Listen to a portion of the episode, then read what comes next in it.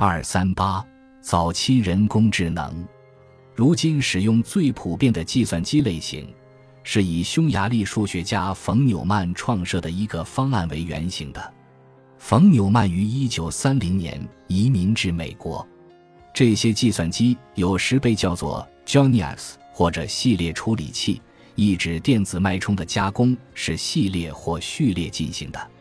虽然这些链状序列操作的速度很快。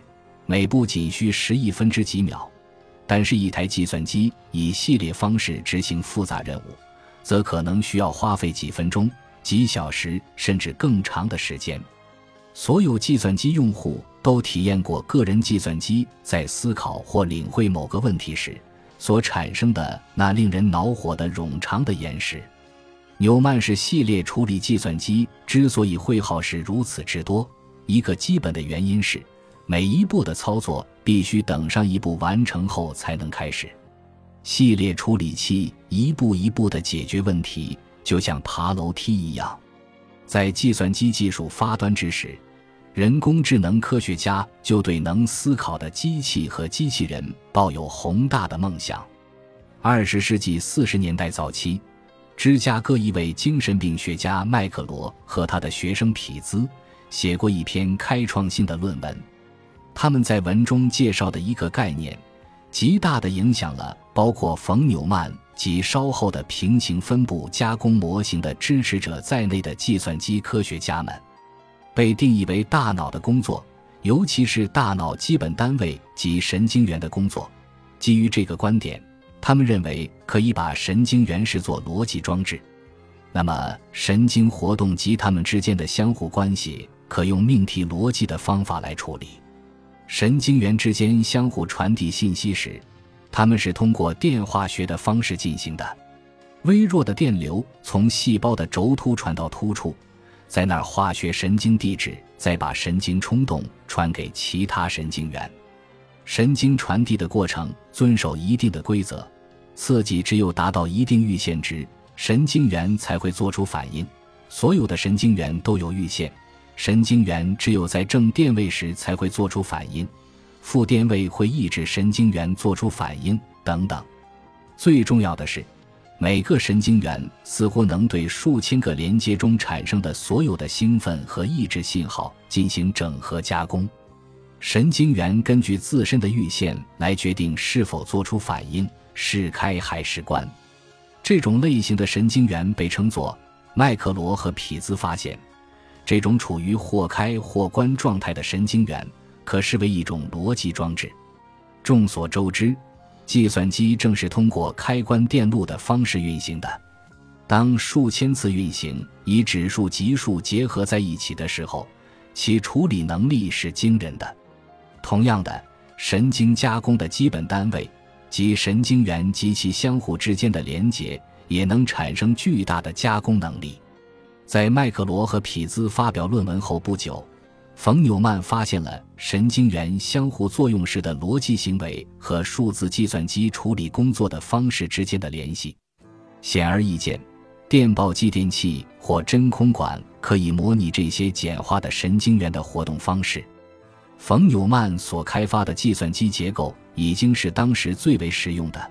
他提出，也许可以设计一个能模仿人脑的计算机。不仅模仿功能，而且模仿结构。在这个计算机中，真空管、继电器、接线和硬件代替了神经元、轴突和突触。继冯纽曼之后，罗森布拉特承担了建造合乎这些思路的计算机的研究计划。他想研制出一台能学会对形状进行分类的计算机。他的研制成果被称作感知器。他粗略地模拟了大脑组织。罗森布拉特的机器由三个不同等级的层级体系组成，每一级都与不同的功能有关。这些功能主要模拟了人类的感觉、联想和运动模式。诸如感知器这样的早期机器都有一个基本问题，就是没有学习的能力。它们简单的加工有限范围的刺激，做出简单的反应。电脑能被设计成可学习的吗？人类能进行学习，是因为他们有可以改变的突触。你会想起赫布规则，即两个神经元如果同时被激活，它们之间的联系强度会增加。这个规则能植入到代用神经元之间的连接中去吗？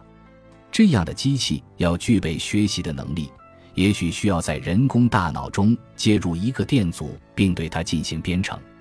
电阻的作用很像调节器，它在允许某些信息通过的同时，把另一些信息拒之门外。感知器能学习。因为它们的活动方式类似麦克罗匹兹神经元，并且遵守赫布原理，这样构建起来的计算机可能会表现出能够对简单的几何形状进行分类。要使它把圆形叫做正方形，就能通过增加某些单位之间的电阻，同时降低另一些单位之间的电阻，教它做出正确反应。如果它做出正确反应，也就是说。如果感知器把圆形叫做圆形，就不用调节电阻值了。从这个意义上来说，感知器惩罚错误而忽略成功。这些早期研究走过的路，对设计能归纳和学习的机器来说很重要；对构建功能上类似人脑的会思考的机器来说，也是必不可少的要素。我们应注意，早期的电脑非常稀少而昂贵。并且只掌握在少数对电脑的潜力有天然兴趣的精英知识分子手中。在计算机发展的早期阶段，一些关于这些新式装置的用途和意义的基本观点也出现了。有人认为，如果对计算机进行适当的编程，也就是说，赋予它正确的规则和指令，它们就能执行任何操作，包括有效的模拟人类思维。其他人则相信，一台机器要能思考，那么计算机的硬件必须模拟人脑的生理条件。要实现这一点，计算机就要用一层层相互连接的电子代用神经元构建起来。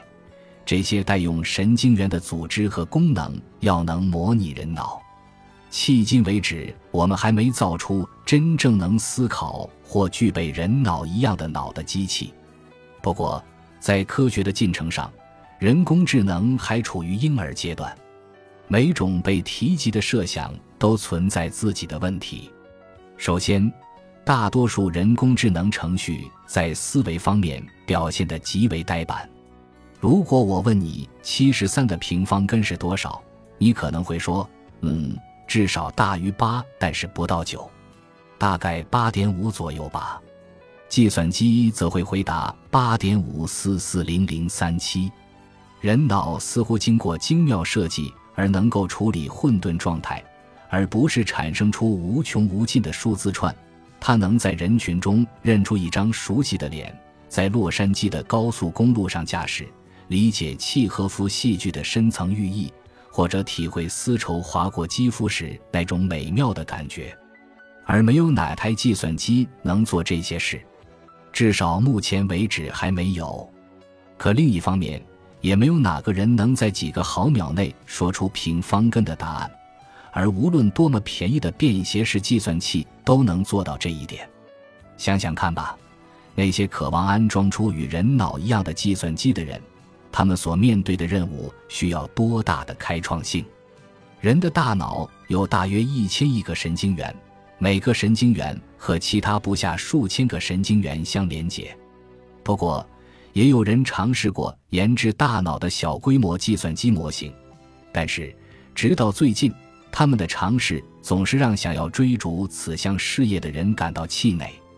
更早一些的时候，敏斯基就撰写了关于神经网络的论文，他甚至制造出一个有着四百个真空管的神经网络。但是不久，他就对此项研究计划失去了热情。这项早期工作并未得到可应用的结果，而当时开发计算机程序和硬件正是坊间最炙手可热的竞赛。汽车库大小的工厂扩张成了价值百万美金的工厂，用以制造计算机芯片来做那些我们只有在梦中才能做到的事。本集播放完毕。感谢您的收听，喜欢请订阅加关注，主页有更多精彩内容。